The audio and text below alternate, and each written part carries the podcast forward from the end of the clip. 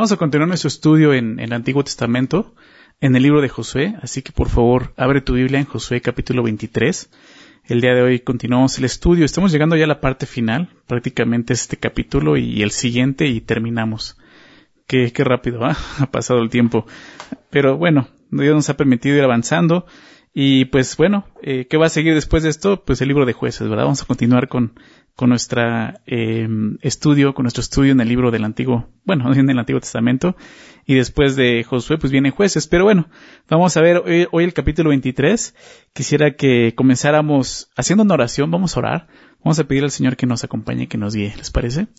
Señor, te queremos agradecer por esta tarde. Muchas gracias, Señor, por darnos vida y sobre todo una vida espiritual ahora, Señor, conociéndote, creyendo en ti. Sabemos que tenemos vida eterna, Señor, y esa vida ya ha comenzado en nosotros, Señor, lo sabemos, desde el momento en que decidimos poner nuestra fe en ti, Señor.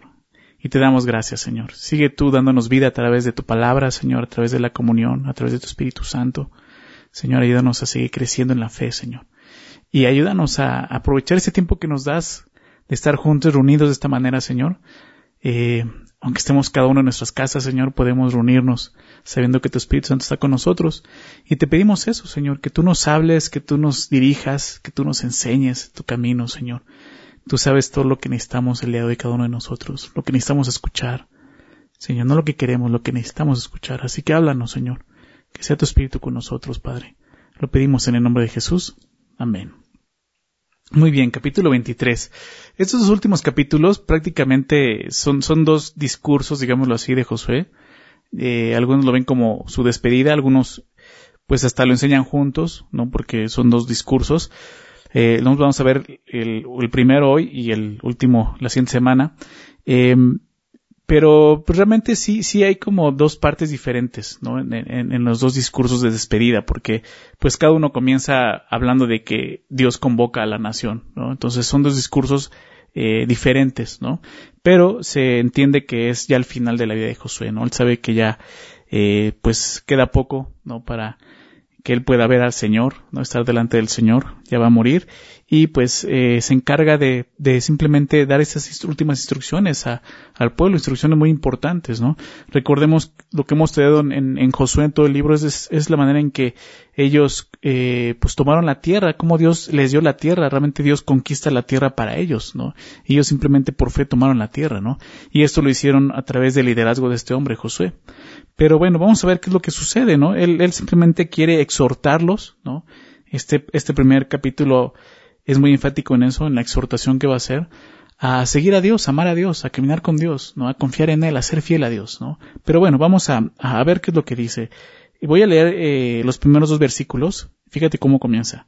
Dice así, aconteció, muchos días después que Jehová diera reposo a Israel de todos sus enemigos alrededor, que Josué siendo ya viejo y avanzado en años, llamó a todo Israel, a sus ancianos, sus príncipes, sus jueces y sus oficiales, y les dijo, yo ya soy viejo y avanzado en años. El primer dato que, que nos da eh, Josué aquí es que ha pasado mucho tiempo después de, de, que Dios les haya dado el reposo. ¿no? Dice de, de sus, del verso 1 lo dice así, el reposo de, de sus enemigos, ¿no? Y algunos calculan que había pasado pues hasta 10, 10 años desde ese momento, ¿no? O sea, ya había pasado mucho tiempo. Si es así, pues desde el capítulo 21, que, que nos habla de ese reposo, déjame leerlo al final, verso 44.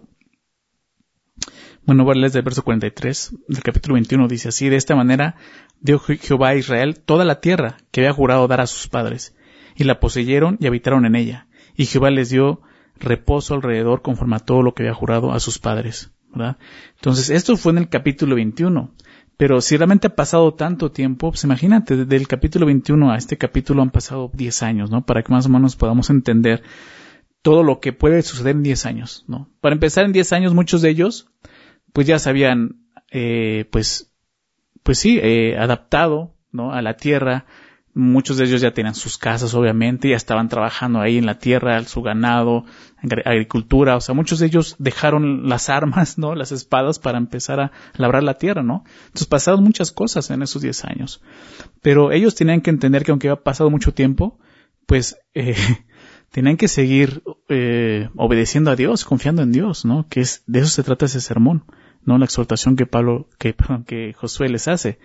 Y eh, nos dice también que Josué, pues ya era viejo, avanzado en años.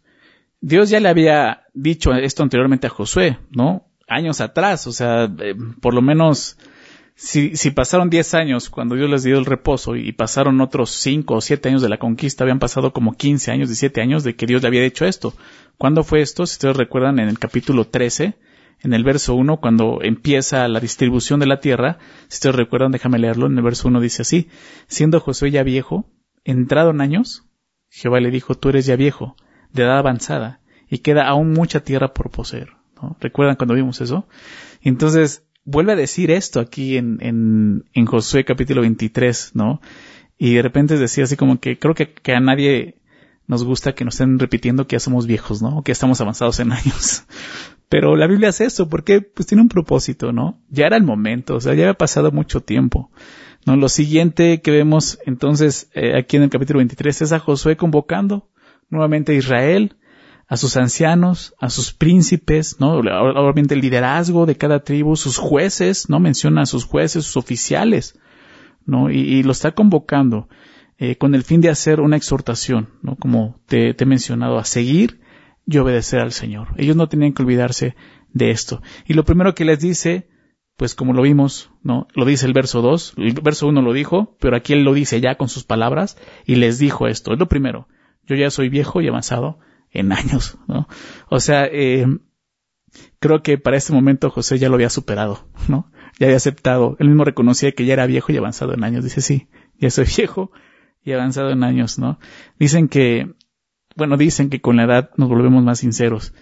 Y creo que eso fue lo que estaba pasando con José. No puede decir, sí, que ya soy viejo, ya soy avanzado en años. Y por lo tanto es importante, ¿no? Es importante, eh, pues lo que él va a decirles a la nación, ¿Por qué? Porque estos últimos dos capítulos, como te mencionaba al inicio, son la despedida de Josué. Prácticamente está diciendo, pues yo ya me voy. No, ya es el tiempo. Ya he estado mucho tiempo en esa tierra, eh, pronto voy a estar con mi Señor y es necesario que les diga esto. ¿sí? Ahora pensemos un poco en esto, lo que representa Josué. La vida de Josué es un ejemplo de fe para todos nosotros. Es el ejemplo de un hombre que decidió seguir al Señor. No dudó, no vaciló, Sí. Recibió una, un llamado que quizás muchos de nosotros no hubiéramos aceptado. Y en ningún momento lo vimos dudando de eso. Aún, por ejemplo, cuando Dios llama a Moisés, lo vemos dudando, ¿no? Lo vemos eh, con temor diciendo, Señor, yo no puedo, yo, yo, yo no puedo hablar, ¿no? Y Dios tuvo que animarlo y aún llamar a Aarón para que le ayudara. Pero con Josué no vemos eso. Si vemos cómo Dios lo llama, le dice esfuérzate, sé valiente, el llamado que te estoy dando tienes que hacerlo de esta forma, no de otra manera. Y ahorita vamos a hablar de eso. Pero fue un hombre que decidió seguir al Señor, ¿verdad? No dudó. Él sabía que no iba a ser nada fácil, no conquistar la tierra, pelear por la tierra, no iba a ser nada sencillo. Pero él lo hizo. Y recordemos que ya era un hombre grande, ¿no? Ya era un hombre, pues, para nuestro tiempo ya era un hombre anciano, ¿no? Cuando él empieza esto. Entonces, es un ejemplo, es un ejemplo de fe para todos nosotros. Josué fue, fue un hombre que sus últimas horas de vida, y aquí lo vemos, sus últimos días, sus últimos momentos de vida, la pasó exhortando a otros, exhortando a otros a amar y a obedecer a Dios. Y, es un ejemplo, ¿no? Como te decía, eh, sería pues bueno que Dios nos permitiera a cada uno de nosotros terminar nuestros días así, ¿no te parece? Animando, exhortando a otros, a amar a Dios, a seguir su palabra. Pero para eso debemos de comenzar a hacerlo nosotros el día de hoy. Nosotros debemos de comenzar a obedecer, a ser ese ejemplo como lo fue Josué. Sí. Si realmente tú quieres terminar así como José diciendo yo quiero terminar así en los últimos días, animando a otros a seguir al Señor, tienes que empezar a obedecerlo. Sí. Para que entonces tus últimos días en la tierra puedas tener ese mismo, esa misma firmeza como para instruir a otros a hacerlo. Ok. Entonces, vamos a, aprender, ¿no? Eh, lo que este texto nos habla de obedecer a Dios y amarlo. ¿no? Vamos a ver el verso 3. Comienza eh, esta exhortación. Y vosotros habéis visto todo lo que Jehová vuestro Dios ha hecho con todas estas naciones por vuestra causa, porque Jehová vuestro Dios es quien ha peleado por vosotros. He aquí, Os he repartido por suerte en herencia para vuestras tribus estas naciones, así las destruidas como las que quedan, desde el Jordán hasta el mar grande, hacia donde se pone el sol. Y Jehová vuestro Dios las echará delante de vosotros, y las arrojará de vuestra presencia, y vosotros poseeréis sus tierras como Jehová vuestro Dios os ha dicho.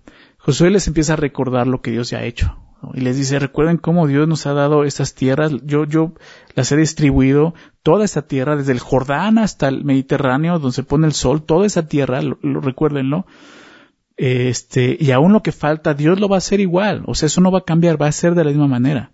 Ahora, eh, Josué les dice, ustedes han visto, ¿verdad? Y vosotros habéis visto todo lo que Jehová vuestro Dios ha hecho con todas estas naciones. Esta generación, eh, que es la segunda generación, ¿recuerdas? La primera generación muere en el desierto, pero esa segunda generación fue muy privilegiada por Dios. ¿Por qué digo esto?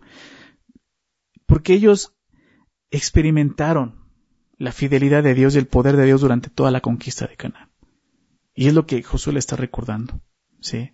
Él está diciendo, ustedes han visto todo lo que Dios ha hecho. Ahora, yo creo que cada generación es más privilegiada. ¿Por qué? Porque cada generación ha visto más el poder de Dios, ¿me explico? Con el tiempo, nosotros, y obviamente llegando hasta, hasta nuestra generación el día de hoy como creyentes, somos los más privilegiados hasta este momento porque no sostenemos en la escritura todo el testimonio de Dios, todo lo que Dios ha hecho con Israel, con la iglesia, y aún conocemos la historia. Y hemos podido ver la mano de Dios de una forma más impactante que ellos en ese momento. Entonces, recordemos, igual que ellos, ¿no? Recordemos todo lo que Dios ha hecho. Ve, ¿no? Solamente ve todo lo que Dios ha hecho por nosotros. José, José comienza recordándoles esto, ¿sí?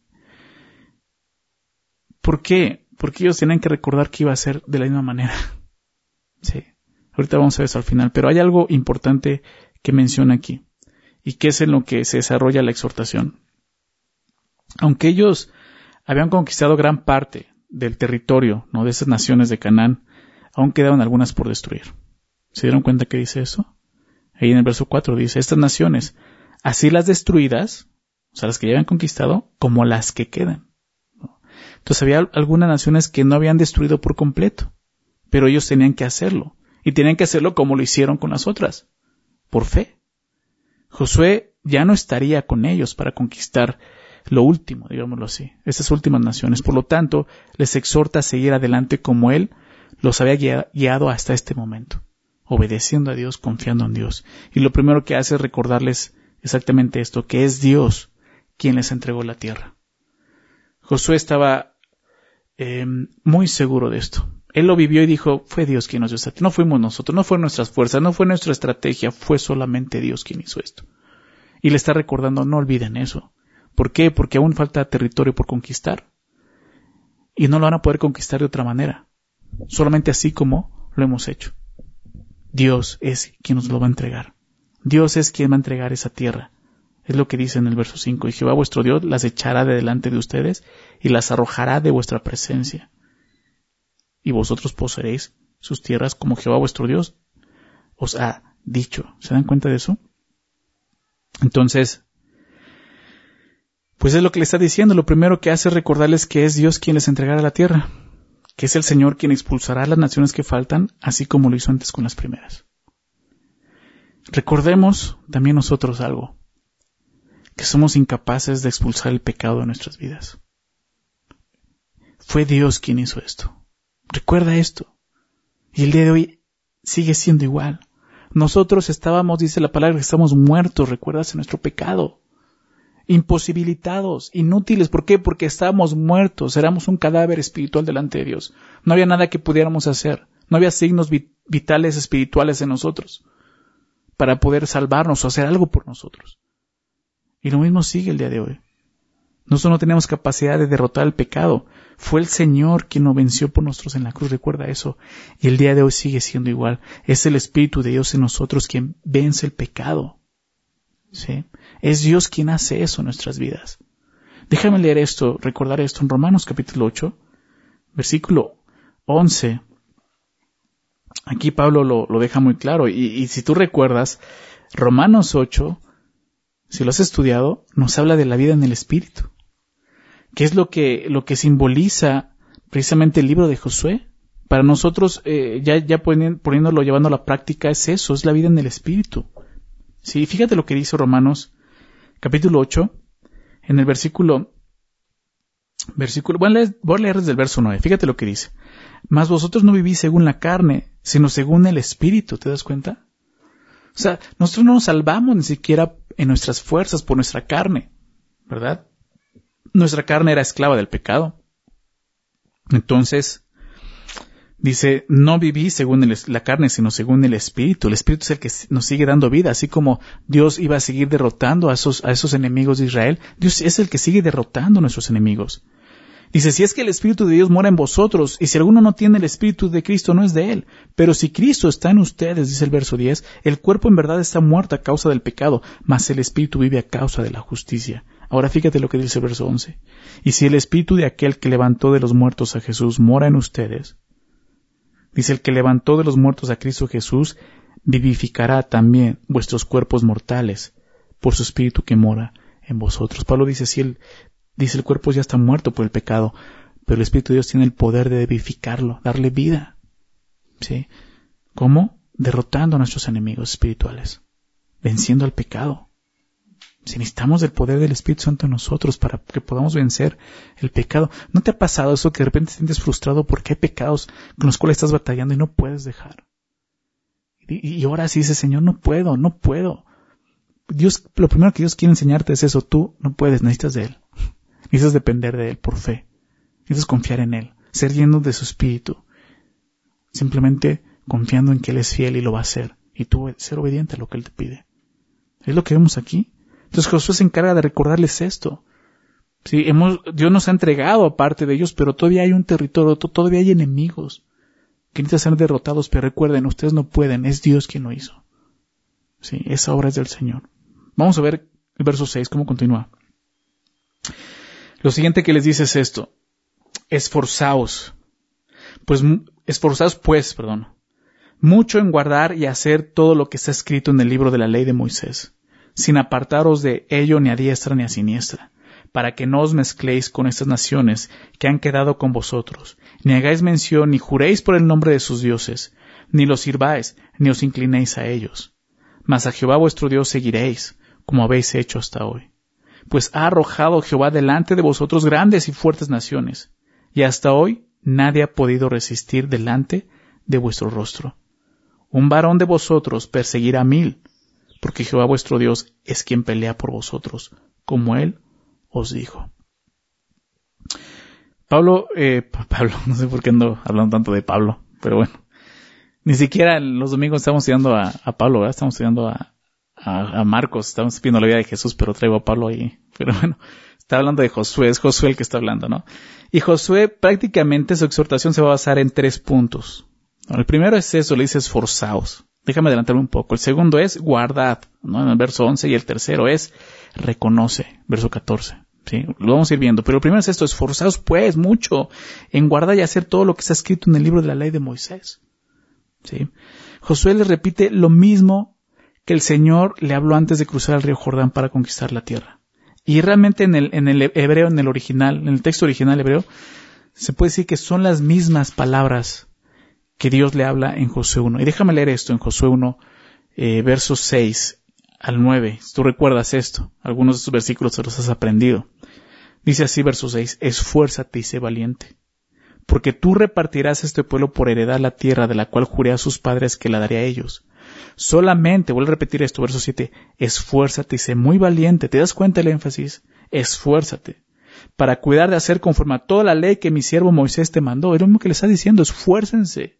Esfuércense, sean valientes para cuidar, para guardar, de hacer conforme a toda la ley que mi siervo Moisés te mandó. No te apartes de ella ni a diestra ni a siniestra, para que seas prosperado en todas las cosas que emprendas. Nunca se apartará de tu boca este libro de la ley sino que de día y de noche meditarás en él para que guardes y hagas conforme a todo lo que en él está escrito. La palabra guardar es un sinónimo de obedecer. Es lo que está diciendo para que obedezcas. ¿Sí? Nunca, nunca, lo primero es esto, nunca que nunca se aparte de ti, de tu boca.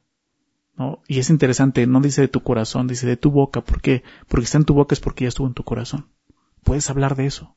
Nunca se aparte de tu boca esta ley, sino que de día y de noche meditarás en ella, para que guardes y hagas conforme a todo lo que en él está escrito, porque entonces harás prosperar tu camino y todo te saldrá bien. ¿Te das cuenta? Es lo mismo que Josué le está diciendo a Israel. Mira que te mando, verso 9, nuevamente, que te esfuerces y seas valiente, no temas ni desmayes, porque Jehová tu Dios estará contigo donde quiera que vayas. Muy enfático fue Dios con Josué. Esfuérzate, sé valiente, esfuérzate. Mira que te digo que te esfuerces y seas valiente, no desmayes, no temas. Josué aprendió esto. Si son esas cosas que, que, tenemos que aprender en un llamado, muchas veces solamente tenemos que poner atención a una instrucción. ¿Sí? A lo que Dios nos está pidiendo que hagamos.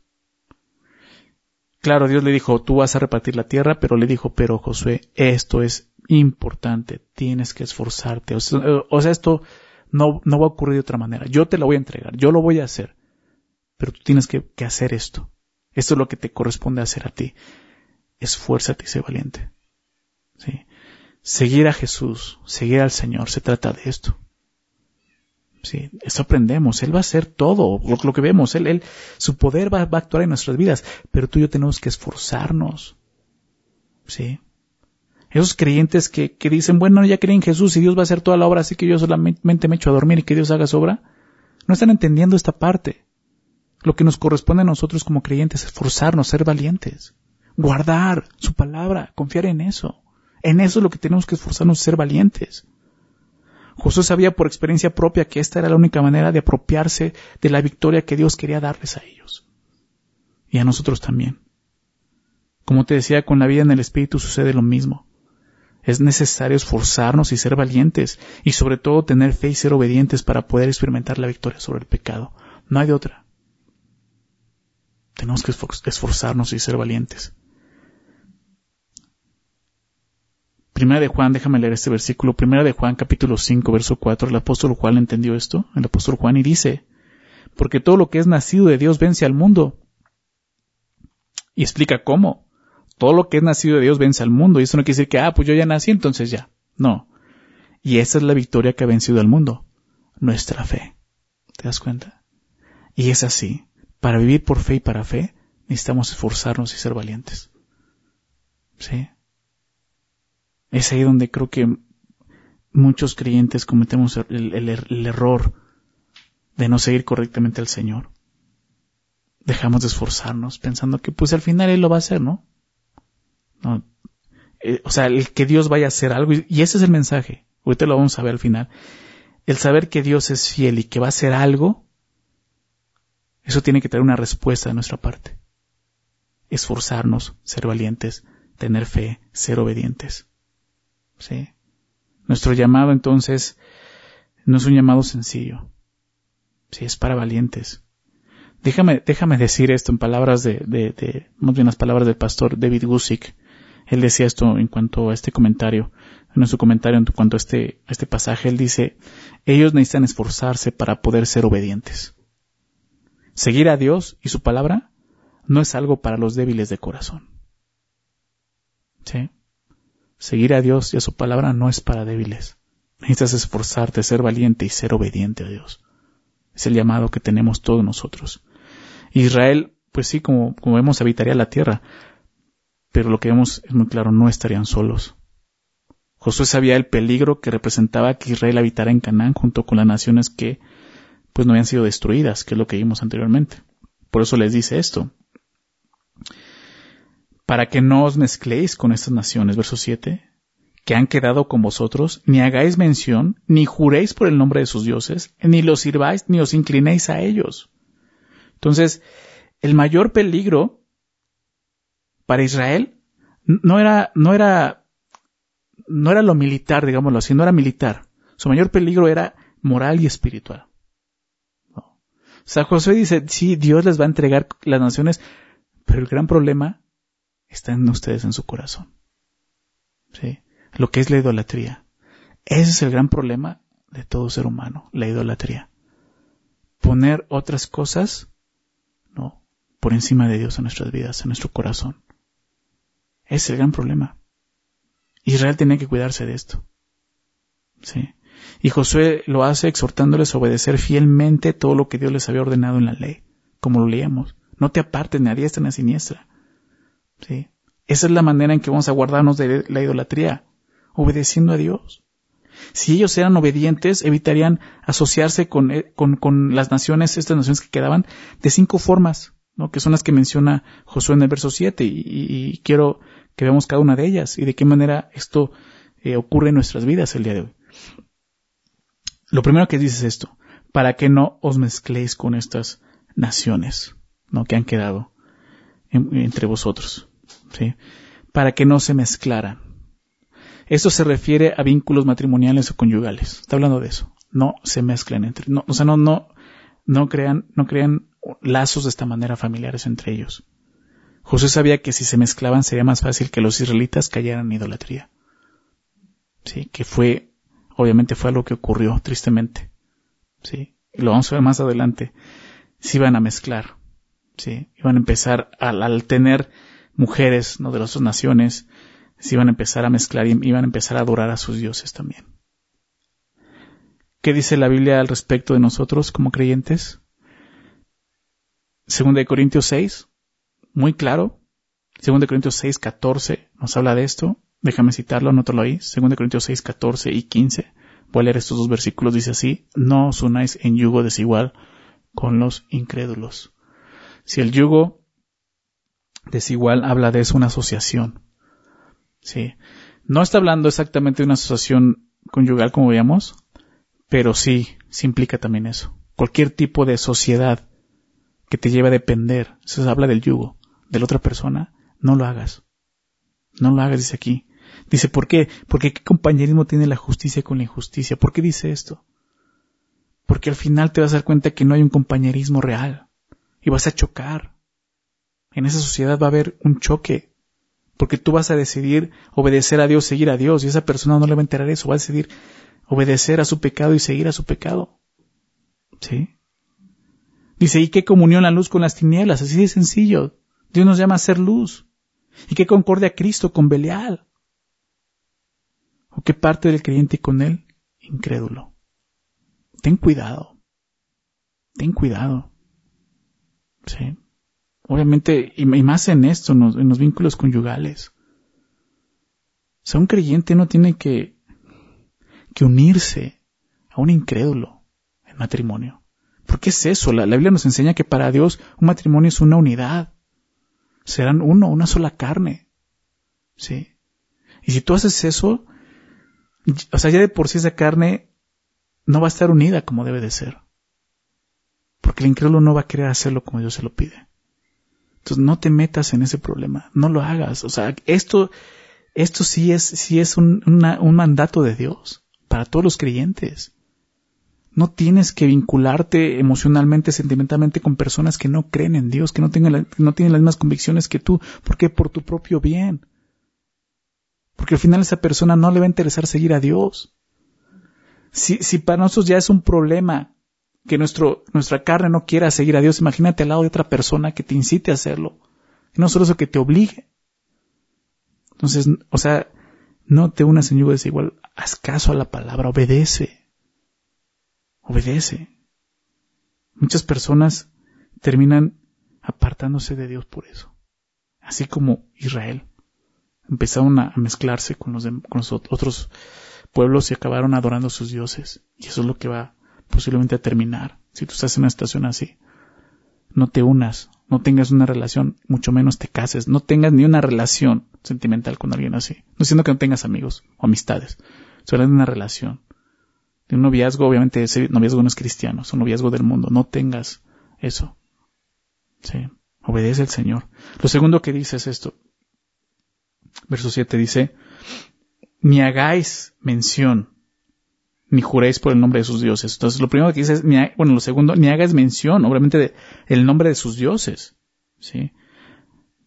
Para que, pues, no hagan mención de sus ídolos, es lo que le está, le está diciendo, ¿no? La palabra hebrea significa recordar, hacer mención, ¿no? Prácticamente es eso. O sea, no recuerdes, no hagas mención de sus ídolos. Los israelitas no debían ni hacer mención de los ídolos de ellos. Esto sería como equivalente a invocar sus nombres. Simplemente por, por hablar de ellos. Y pues la Biblia nos habla acerca de, de, eso también. No tanto acerca de los ídolos, sino del pecado. Déjame leer esto en Efesios 5, verso 3 y 4. Fíjate lo que dice. Efesios 5, 3 y 4 dice, pero fornicación y toda inmundicia o avaricia ni aun se nombre entre vosotros como conviene a santos, ni palabras deshonestas, ni necedades, ni truanerías que, no convienen, sino antes bien acciones de gracias. ¿Te das cuenta?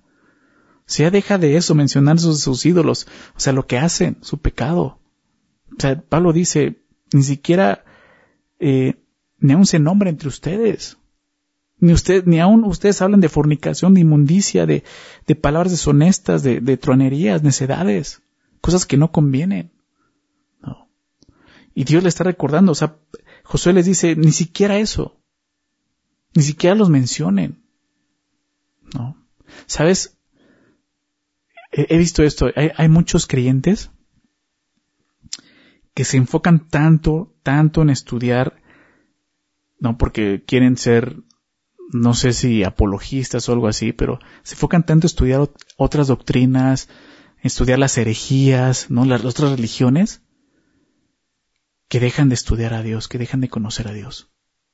O sea, conocen tantos de, de, los mormones, de los testigos, y, y dices, pues aquí dice ni siquiera los menciones, ¿verdad? O sea, el problema es de que van a dejar de conocer a Dios. Están conociendo más a esos ídolos que a Dios mismo. Dicen, no los menciones. Lo siguiente dice, ni, ni jures por ellos, ni jures por sus nombres, ¿verdad? O sea, no juren por el nombre de sus ídolos. Eso significa poner su confianza en, los, sus ídolos, como si ellos pudieran responder. Te lo juro por él, porque pues, lo va a hacer, no. No, ni siquiera. Es más, Jesús nos enseñó esto, digo, para nosotros, ¿no? Jesús en, Mateo 5, acerca de jurar, nos habla de eso, ¿recuerdas? Déjame leerlo.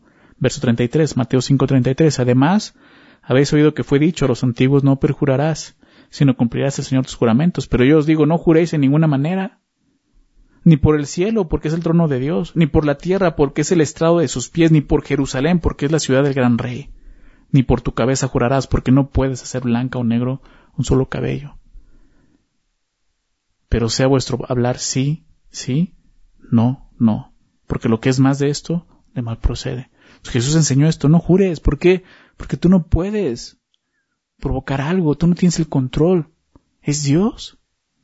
Y si tú juras en el nombre de Dios, estás diciendo que Dios va a hacer lo que tú quieres. Entonces piensa en eso, pues Josué les dice, no juren en el nombre de esos ídolos, ¿por qué? Porque son ídolos, no existen. Ni siquiera van a responder. Nosotros también tenemos que cuidarnos de eso. Jesús nos lleva a ese punto, o sea, que tú sí sea un sí y tú no sea un no, así de sencillo. No jures. Lo cuarto que les dice es esto. Dice que no sirvan a sus ídolos. Es muy claro esto. Ni los sirváis. Israel había sido rescatado de la esclavitud, ¿recuerdas? De la esclavitud en Egipto. ¿Para qué? Y eso lo vimos en Éxodo, si recuerdan. Para servir a Dios vivo y verdadero. Para eso. Yo lo saqué de la esclavitud con el único fin de servir a Dios. Si tú recuerdas en Éxodo todo el tiempo que Moisés iba delante de Faraón a pedirle, a rogarle que los dejara salir. ¿Recuerdas cuál el propósito? Decía, déjanos ir a adorar a Dios. Déjanos ir a servir a Dios. A nuestro Dios. Ese fue el problema, y ese fue el problema con Faraón. Realmente. ellos fueron libertados para servir a Dios. Y no deben de servir a nadie más ahora. Nosotros tenemos el mismo llamado, ¿sabes? Dios nos sacó de la esclavitud del pecado de la esclavitud de, servir a un amo que nos tenía oprimidos, que nos estaba destruyendo hasta la muerte, para llevarnos a servir a un amo que nos ama, que nos da vida.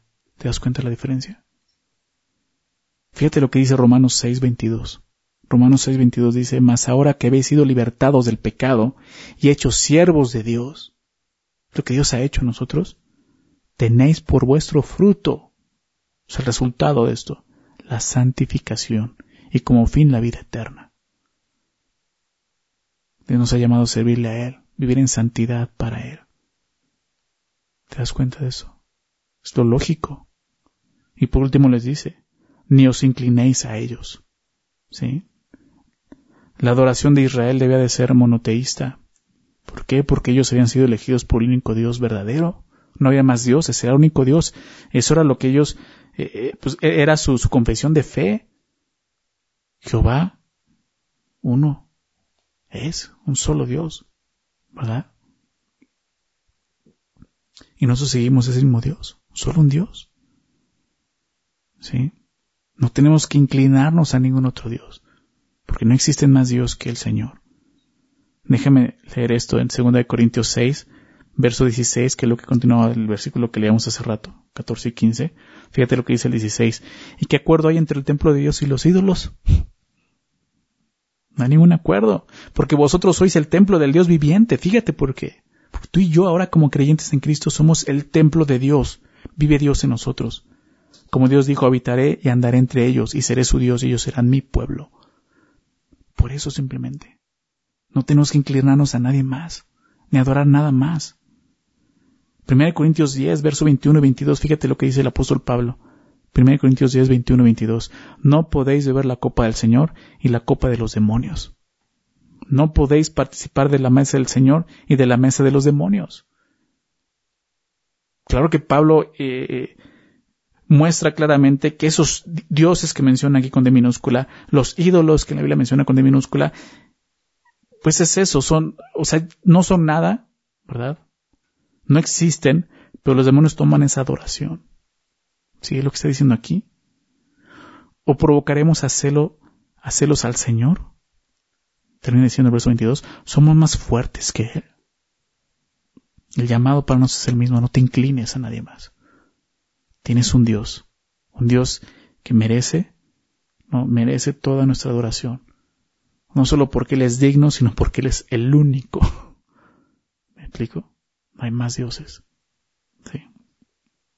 Entonces, si los israelitas se asociaban de esta manera, ¿no? En estas, en estas eh, como vimos, cuatro formas, cinco formas, perdón, se asociaban de estas cinco maneras con esas naciones, pues caerían en la idolatría e inmoralidad, que fue precisamente lo que sucedió tristemente, y lo vamos a ver en la historia de, de jueces.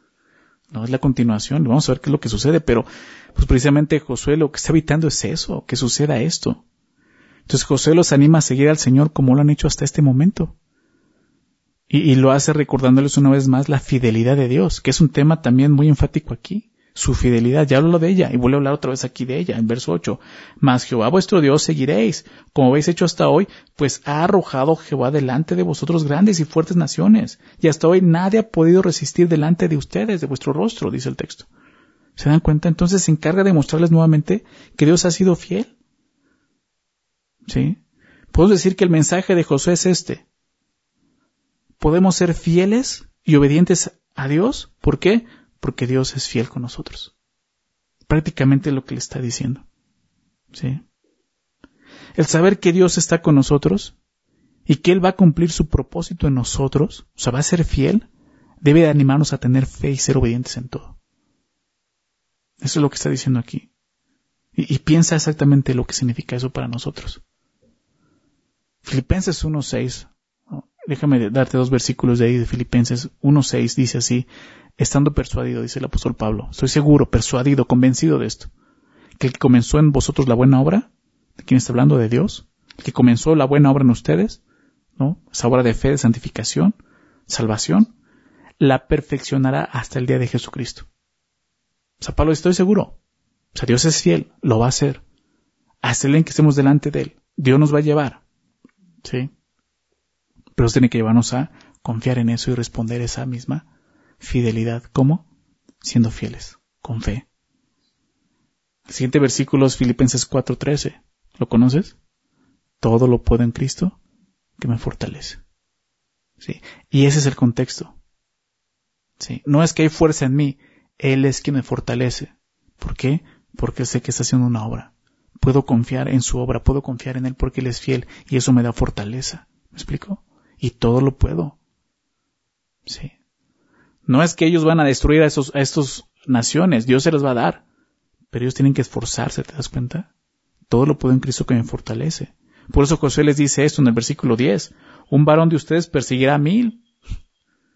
Hasta se oye ridículo, ¿ah? Pero así va a ser. Un varón para mil. Y los va a perseguir. O sea, ustedes van a estar los, ellos van a huir de ustedes. Y dice, ¿por qué? Porque Jehová vuestro Dios es quien pelea por vosotros, como Él os dijo, ¿te das cuenta? Pero te das cuenta, dice uno, va a perseguir a mil, o sea, no va a estar sentado, va a a la guerra, va a perseguirlos. Sí, pero es Dios quien va a hacer esta obra. Y eso significa eso, todo lo puedo en Cristo que me fortalece. Me fortalece saber que Él va a hacer esta obra, que Él es fiel, y yo puedo ser fiel de la misma manera. Vamos a ver verso 11. Les dice lo siguiente, Guardad pues con diligencia vuestras almas, para que améis a Jehová vuestro Dios, porque si os apartareis y os uniereis a los que restan de estas naciones, que han quedado con vosotros, y si concertareis con ellas matrimonios, mezclándoos con ellas, y ellas con vosotros, sabed que Jehová vuestro Dios no arrojará más estas naciones delante de vosotros, sino que os serán por lazo, por tropiezo, por azote para vuestros costados, y por espinas para vuestros ojos, hasta que perezcáis de esta buena tierra que Jehová vuestro Dios os ha dado. Entonces Josué empieza a mostrar, sí, Dios es fiel, Dios es fiel. Pero esa fidelidad también no solo va a traer bendición, esa, fidelidad también va a traer, si es necesario, castigo. Sí, para Israel, y va a ser así. Ahora, la instrucción que da aquí, te decía ya en el verso 11, es otra. Dice, guardad pues con diligencia vuestras almas. ¿no? La instrucción de José en este versículo es muy enfática. En, el texto original realmente dice, guárdense en gran manera guárdense en gran manera. ¿De qué? Guarden, guarden en gran manera sus almas para que amen a Jehová. Lo que José dice que deben de guardar, como vemos aquí, es su alma para que puedan amar al Señor. Prácticamente es una instrucción que José mismo recibió junto con el pueblo eh, de la boca de Moisés. ¿Recuerdas? En Deuteronomio 6. Conocemos este versículo, Deuteronomio 6, 5. Y amarás a Jehová tu Dios de todo tu corazón, de toda tu alma, lo que dice aquí, guarda tu alma, y con todas tus fuerzas, esfuérzate.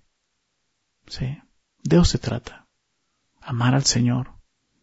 Josué les recuerda en medio de todo esto del esfuerzo, de la tarea que tienen, que no se olviden de esto, tienen que amar a Dios, amar al Señor. Y al verlo de esta manera, empezamos a, empezamos a entender lo que significa amar a Dios. No es, no es solo un sentimiento, va más allá de eso, ¿sí? Josué le está pidiendo pues lo mismo que se guarden de amar al Señor de esta manera. Jesús lo dijo así, ¿no? Porque eso es lo mismo para nosotros.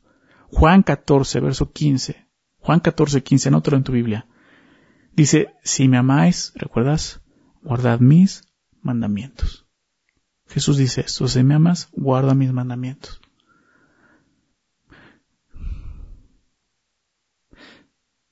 Nuestro egoísmo obviamente nuestro pecado, nuestro egoísmo nos ha llevado a amar de una forma egoísta. ¿Sí? Amar a los demás como yo quiero amarlos. Pero eso no es amor. Y principalmente a Dios. Amar a Dios como yo quiero. Yo obedezco a Dios, pero yo lo obedezco como yo quiero. Eso no es amor. Jesús dice, si me amas, guarda mis mandamientos, no tus mandamientos, no tu ley. ¿Sí? Ese es el error. Amar no es amar como yo pienso, como yo quiero. Es amar como Dios me está pidiendo que lo haga. ¿Me explico? Así de sencillo. Amar como Él me pide que lo haga. Esa es la forma correcta, es lo que dice, si me amas, guarda mis mandamientos. Jesús está diciendo, ¿cómo voy a saber que me amas? Cuando te veo obedeciendo lo que yo estoy diciendo, viviendo como yo te pido. Esa es la manera en que tú vas a mostrar tu, amor hacia mí. Y es lo que José le está diciendo sobre todo, o sea, guarden, guarden, se guarden de eso, guarden sus almas de amar a Dios. El problema es que la mayoría no ve el amor como un acto de, de la voluntad, sino como un resultado de una emoción. Simplemente nos quedamos con eso, en puras emociones, saliendo así, gobernando nuestro corazón y nuestra mente, puras emociones. De eso no se trata el amor a Dios. Lo que vemos aquí es que el amor es más que emociones, el amor es una elección. Es una elección que, aunque a veces va acompañado de emociones, no se originan las emociones, sino la voluntad. Yo decido, yo decido amar a Dios. Eso fue lo que Dios nos enseñó. Ese es el amor de Dios. Vemos a, Jesús muriendo por nuestros pecados en la cruz. Y no porque haya sentido algo bonito hacia nosotros. ¿Verdad? No porque haya sentido una emoción así de que, ay, sí, qué lindos son, voy a morir por ellos. No es cierto. Jesús decidió hacer esto. Créemelo, no había nada en nosotros. Ningún mérito por el cual Jesús fuera a morir. Como decir lo merece, no merecíamos eso. Merecemos la muerte. Entonces no es, el amor no es eso, no, no es una emoción, no es un sentimiento, es una decisión, es la voluntad de decir voy a hacerlo, voy a amar. Y eso es lo que Josué le está pidiendo a la nación y es lo que Dios nos pide. Ámame así, decide hacerlo, sobre todas las cosas aún sobre tus emociones, sentimientos. Ámame, aún sobre tus dudas, ámame. ¿Sí lo ven? Entonces, como una evidencia a su amor por Dios, el pueblo de Israel, pues no debía tener ninguna alianza con las, con las demás naciones de Canaán. Prácticamente lo que les dice, si me amas, o sea, no vas a hacer caso, ¿no? A esa cananea que te hizo ojitos y que te gustó, ¿no? A ese cananeo que hay que, que gentilez y qué buena onda. ¿Sí me explico? O sea, tu amor va a estar en el Señor, solamente. Como creyentes debemos de tener ese mismo amor por Dios. No podemos amar al mundo y amar a Dios. La Biblia nos enseña completamente esto. Déjame leer esto en 1 de Juan, capítulo 2, versículo 15. Fíjate lo que nos exhorta. Juan, 1 de Juan 2, 15. No améis al mundo ni las cosas que están en el mundo. Así de sencillo. No ames a este mundo ni las cosas que están en el mundo. ¿Qué es esto? Aquí lo, lo describe. Si alguno ama al mundo, el amor del Padre no está en él. Así de sencillo. Por eso dice, no lo ames. ¿Por qué? Porque entonces no estás amando a Dios. Así de sencillo. Si alguno ama al mundo, el amor del Padre no está en él. O sea, no puedes amar al mundo y al Padre, dice. Porque todo lo que hay en el mundo, aquí lo vas a explicar lo que te decía, ¿no? A qué se refiere las cosas de este mundo. todo lo que está en el mundo. Número uno, los deseos de la carne. ¿no? O sea, el querer satisfacer tu carne aún por encima de lo que Dios te pide. ¿No? El decir, sí, bueno, sí, Dios me dice que no me, hay un yugo desigual, pero no importa. Yo lo amo. Es eso. ¿Se me explico? No estás amando a Dios. Estás amando tu carne, los deseos de la carne, los deseos de los ojos. ¿No? O sea, el querer, el, el codiciar, el querer tener más que a Dios. Es eso. Número tres, la vanagloria de la vida. El orgullo, ¿no? Como dice el texto, la vanagloria, el querer sentir y ser más, ¿no? Esas tres cosas siempre son, o sea, todas las tentaciones están basadas en esas tres cosas. ¿Te das cuenta? Los deseos de la carne, los deseos de los ojos, ¿no? Y la vanagloria de la vida. Dice, no proviene, esto no proviene del Padre, sino del mundo. Por tanto, viviendo de esta manera, no estás amando al Padre, estás amando al mundo.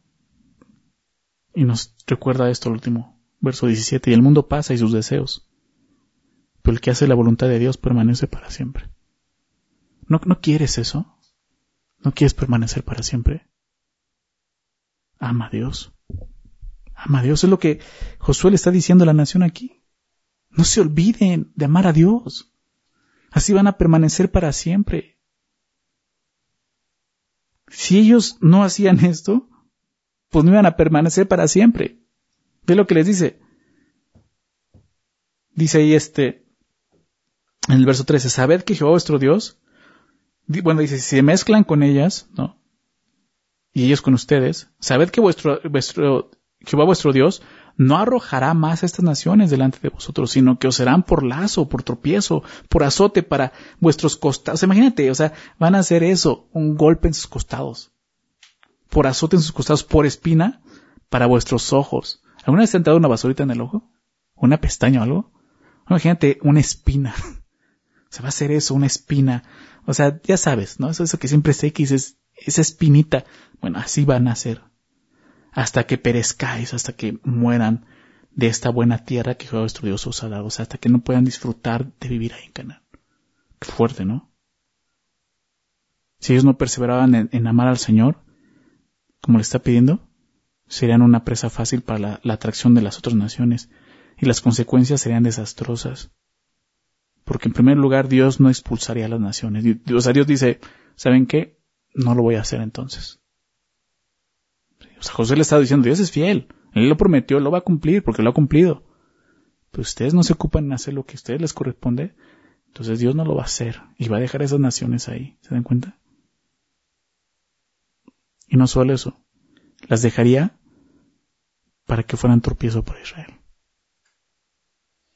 Estas naciones serán de tropiezo para Israel y serán una fuente de dolor y sufrimiento para Israel. Eso es lo que significa el verso 13. Y sabes algo, aunque por un momento el pecado pueda parecer bueno y placentero, con el tiempo produce sufrimiento y dolor para nosotros. Porque tú puedes decir, bueno, sí, voy a la iglesia, estoy sirviendo al Señor, pero pues bueno, pues voy a hacer esto, no hay problema, pues es... Tú sabes que es, no estás obedeciendo a Dios. Y tú puedes decir, pues no pasa nada, mira, pues, o sea, pues es bueno, me, me da cierto gusto, satisfacción, placer, Sí, pero al final va a haber sufrimiento y dolor por eso. No creas que no va a haber consecuencias. El pecado nos engaña y no solo al creer que es algo bueno, sino también al creer que no es dañino. Es un engaño. Pero la Biblia dice que el pecado es muerte. Y aquí lo estamos viendo. Hasta que perezcáis. Es muerte. Y no solo afecta al que lo comete, también lastima a los que están cerca del pecador. Tienes que considerar eso. Tú puedes decir, bueno, pues igual y sí, ya me empezó a hacer un poco de daño, pero no importa. O sea, no solo haciendo daño a ti, está haciendo daño a los demás.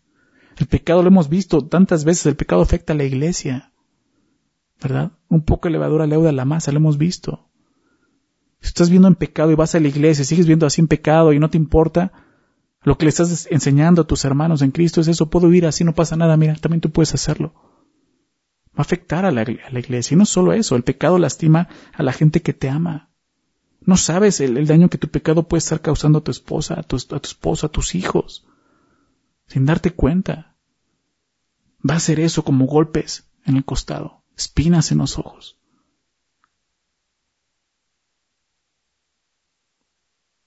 No cometas el mismo error. Israel cometió de dejar a un lado a Dios. Vamos a ver la parte final. Verso 14. He aquí que yo soy para entrar He aquí que yo estoy para entrar hoy por el camino de toda la tierra. Está hablando de que ella va a morir. No es lo que se refiere con esto. Reconoced, esta es la siguiente instrucción, ¿recuerdas la tercera? Reconoced, pues, con todo vuestro corazón y con toda vuestra alma, que no ha faltado una palabra de todas las buenas palabras que Jehová vuestro Dios había dicho de vosotros. Todas os han acontecido, no ha faltado ninguna de ellas. Pero así como ha venido sobre vosotros toda palabra buena que Jehová vuestro Dios os ha dicho, también traerá Jehová sobre vosotros toda palabra mala, hasta destruiros de sobre la buena tierra que Jehová vuestro Dios os ha dado. Si traspasareis el pacto de Jehová vuestro Dios que él os ha mandado, yendo y honrando a dioses ajenos, inclinándose a ellos, entonces la ira de Jehová se encenderá contra vosotros, y pereceréis prontamente de esta buena tierra que él os ha dado. Lo último que dice, reconozcan, qué cosa, la fidelidad de Dios. Dios ha sido fiel. Y eso lo ha estado mencionando. Pero aquí ya lo deja muy claro, Dios ha sido fiel. Dios les prometió una tierra buena. La tienen, pero pueden perderla. ¿Se dan cuenta? Lo que le está diciendo, Dios ha sido bueno con ustedes. Dios ha sido fiel con ustedes. ¿Sí? En esta última sección Josué es muy enfático. Y vuelve a repetirles, para empezar, que él va a morir pronto que dice en el verso 14, yo ya, ya me voy. Eso significa que Él ya no estará ahí para dirigirlos. Es lo que les digo, ya no voy a estar con ustedes. Ya no habrá otro hombre como Moisés y como Josué, ya no, ya no va a ser así. ¿Sí? La tarea de ellos terminó en la posesión de la tierra. Sabemos por la historia que habrá jueces y después reyes. Pues la idea en este punto es que el pueblo de Dios sea dirigido por Dios. Solamente por Dios, por medio de su palabra obviamente por medio del sacerdocio y todo lo que, todo, lo, que la ley implica. Ese era el propósito, que ellos siguieran caminando así. Eran, fue necesario líderes como Moisés y, y, Josué para que llegaran y tomaran la tierra. Pero en este momento prácticamente no hay un sucesor, ¿te das cuenta? Como lo hubo con Moisés. Con Moisés vimos que Dios de antes le dijo, va a seguir Josué. O sea, Dios dijo, esa tarea tiene que haber un líder. Pero aquí no hay un sucesor. Dios no ha levantado a nadie. O sea, está el sacerdocio y, y, como vemos los principales y así tienen que seguirse por medio de la ley, de la palabra. Por eso es tan enfático. Amen a Dios, sigan su palabra, guárdenla. ¿Sí se dan cuenta de esto? Entonces, pues la idea es esa, que el pueblo de Dios sea dirigido por Dios, ¿sí? por medio de la obediencia a su palabra. Es por eso que José los llama a reconocer la fidelidad de Dios con ellos. Reconozcan. Se dice el verso 14, con todo vuestro corazón y con toda vuestra alma, que no faltado una palabra de todas las buenas palabras que Jehová vuestro Dios había dicho de vosotros. Piensa en eso. Echa un vistazo atrás en tu vida y ve si Dios no ha sido fiel. Dios ha sido fiel, ¿verdad? Le está diciendo eso. Dios ha cumplido todo lo que he dicho. Todas han acontecido, no ha faltado ninguna de ellas. Es lo que le está diciendo. ¿Sí? Dios fue fiel en todo momento. En cada promesa, en cada palabra dicha por Él, Dios fue fiel. Por lo tanto, así como Dios fue fiel en bendecirlos, si son obedientes, Dios será fiel en castigarlos si no obedecen y se rebelan siguiendo otros dioses. Por eso el verso 15, pero así como ha venido sobre vosotros toda palabra buena que Jehová vosotros os ha dicho, también traerá Jehová a vosotros, sobre vosotros, toda palabra mala. ¿Recuerdan Deuteronomio 28? Digo, ya lo estudiamos. Deuteronomio 28 habla de eso. Si ustedes no obedecen, van a venir las maldiciones.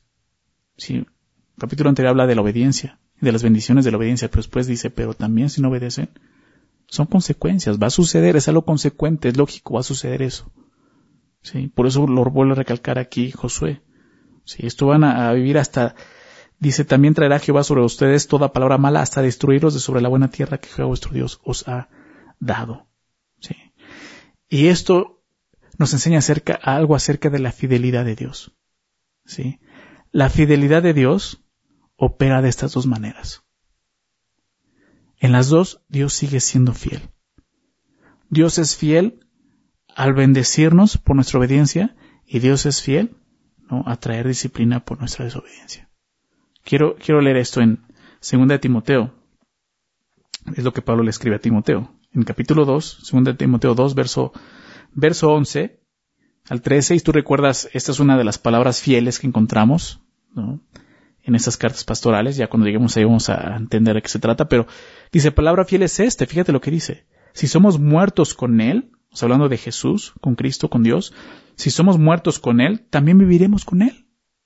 O sea, lo sabemos. Si, si realmente nos identificamos con Jesús en su muerte, también en su resurrección, ¿verdad? Es el bautizo. Si sufrimos, también reinaremos con Él. Sabemos que parte de nuestra vida como cristianos es, es sufrir es padecer, porque Cristo padeció. Y así como Él padeciendo pudo reinar, también nos reinaremos con Él. Si le negaremos, Él también nos negará. Ya que empezamos a ver esa fidelidad. ¿no? Si nosotros le negamos, Él también nos va a negar. Y no podemos decir que injusto es Dios por eso, es lo lógico. Es lo lógico. Ve lo que dice el verso 13. Si fuere, fuéramos infieles, me encanta como lo dice, Él permanece fiel. No dice Él es infiel. ¿verdad? No, Él es fiel, Él permanece fiel.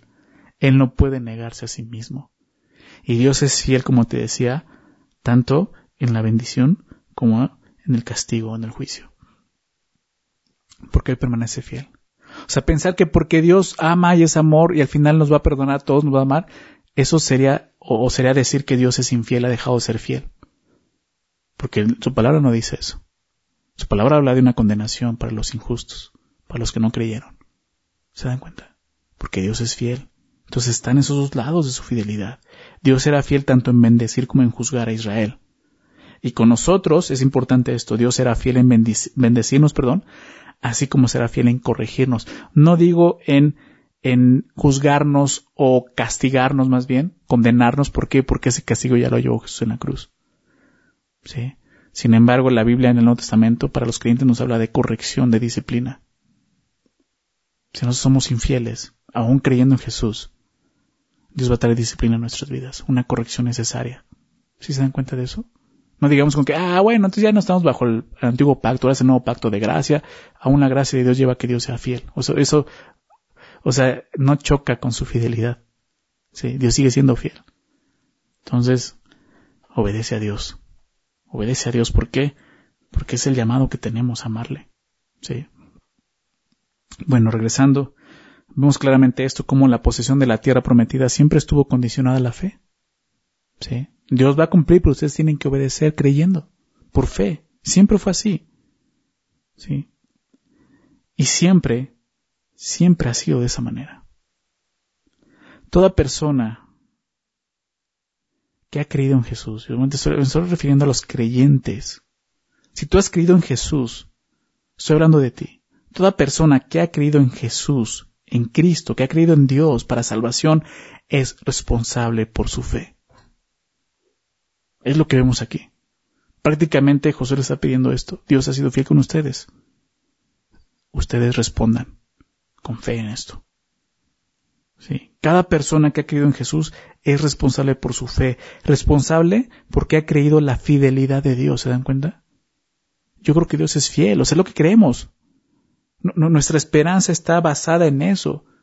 Jesús va a cumplir lo que prometió, va a venir por nosotros. Un día vamos a estar con Él en la eternidad, ¿no es así? Él es fiel. Entonces, somos responsables. Somos responsables porque creemos que Dios es fiel. La fidelidad de Dios nos hace responsables a todos los creyentes. ¿Responsables de qué? De responder en absoluta confianza y obediencia a su fidelidad.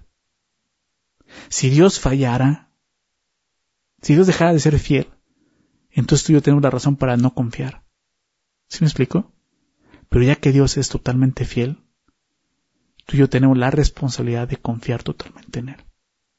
No hay excusa para decir es que dudé porque pensé que no lo ibas a hacer, Señor.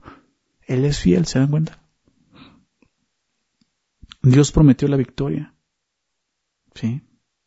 Pero Israel debía de responder con fe en obediencia. Prácticamente eso es lo que Josué le está diciendo. Sean fieles porque Dios es fiel. Y así sucede con nosotros. Cristo nos ha dado la victoria, pero nosotros debemos de responder con fe en obediencia para que continuemos en victoria, ¿te das cuenta? Obedeciendo. Esfuérzate. Sé obediente. Después de esta exhortación, el pueblo de Israel no podía mantenerse neutral. Después de lo que escuchó, no podía decir, ay, o sea, tenía que tomar una decisión. Ellos debían de tomar la decisión de amar a Dios o de amar el pecado. Y lo mismo es para nosotros. Después de meditar en esta exhortación, no podemos quedarnos en un territorio neutral. ¿Por qué? Porque ese territorio ni, siquiera existe. Para Dios, o eres frío o eres caliente. ¿Recuerdas? No hay otro. No hay otra cosa. O, o lo amas o no lo amas. Jesús lo dijo de esta manera en Mateo 6:24. Déjame leer esto ya para terminar. Mateo 6:24. Jesús dijo, ninguno puede servir a dos señores, ¿recuerdas? porque o aborrecerá al uno y amará al otro. Así de sencillo. No puedes servir a los dos. O estimar al uno y, menospreciar al otro. No podéis servir a Dios y a las riquezas. Digo aquí Jesús habla de las riquezas, pero estoy poniendo ese, ese principio. No puedes servir a dos amos. La siguiente semana, el capítulo 24, nos va a llevar, los va a llevar a ese punto. Decidan a quién van a servir. Pues desde, hoy, desde el día de hoy podemos ver esto. Nos está llevando allá. Nos está llevando a eso. Decide. ¿Cómo estás viviendo el día de hoy? Dios ha sido fiel con nosotros, ¿verdad? ¿Ha sido fiel contigo el Señor? La respuesta es sí. No puedes responder no. Si respondes no es porque no has conocido a Dios prácticamente. Dios es fiel. Y Dios ha sido fiel. Si ha sido fiel con nosotros, la forma correcta de responder a su fidelidad es siendo fiel a Él, como vimos en amor y obediencia. Pero siempre está la otra respuesta. Puedes responder en rebeldía y desobediencia. Tú decides. No hay más. Obedeces o desobedeces. Decide hoy cómo vas a responder a la fidelidad de Dios. Ese es el llamado de Josué es el llamado que Dios nos está dando el día de hoy. ¿Cómo vas a responder a su fidelidad? Esforzándote, guardando, guardándote de amar a Dios, recordando su fidelidad. O simplemente viviendo como ha seguido viviendo en pecado, Recuerda, no hay un, territorio neutro. Obedeces o desobedeces. Vamos a orar. Señor, te agradecemos por este tiempo en tu palabra, por esa exhortación, Señor. Gracias Dios porque tú eres fiel, Señor. Y el saber eso y el vivirlo y experimentarlo, Señor, nos lleva a, a considerarlo, Señor. ¿Cómo estamos nosotros, cada uno de nosotros, cómo estamos viviendo, Señor, el día de hoy delante de ti? ¿Cómo estamos, Señor, obedeciendo o desobedeciendo, Señor? Ayúdanos a examinarnos, Señor. Creo que es importante eso, examinar nuestro corazón delante de ti, Señor. Por favor, guárdanos. Guárdanos, Señor, de estar amando más este mundo que a ti, Señor. Ayúdanos a amarte, a esforzarnos como veíamos, Señor, a recordar tu fidelidad, Señor. Que tu Espíritu Santo, Señor, produzca en nosotros fe, recordando, Señor, que tú eres fiel y que podemos confiar en ti, Señor. Que realmente no hay una razón de dudar más que eso, que estemos amando algo más, Señor. Tenemos por qué dudar de ti, Señor. Hasta el día de hoy has sido fiel con nosotros. Ayúdanos a caminar, Señor. De esa manera, siendo fieles a ti, Señor. Tú sabes que no es fácil para nosotros. Por eso nos pides que nos esforcemos, Señor. Por favor, ayúdanos, llénanos de tu Espíritu Santo. Ese mismo Espíritu, Señor, levantó a Jesús de los muertos, nos levante el día de hoy para vivir para ti, Señor, para honrarte, para servirte. Ya no servir a nadie más, Señor, solo a ti, porque tú eres el único digno, Señor, de nuestra obediencia, de nuestro amor. Gracias, Señor, por tu palabra. Necesitamos escuchar esto. Gracias por amarnos, gracias por bendecirnos. Te damos gracias en el nombre de Jesús. Amén.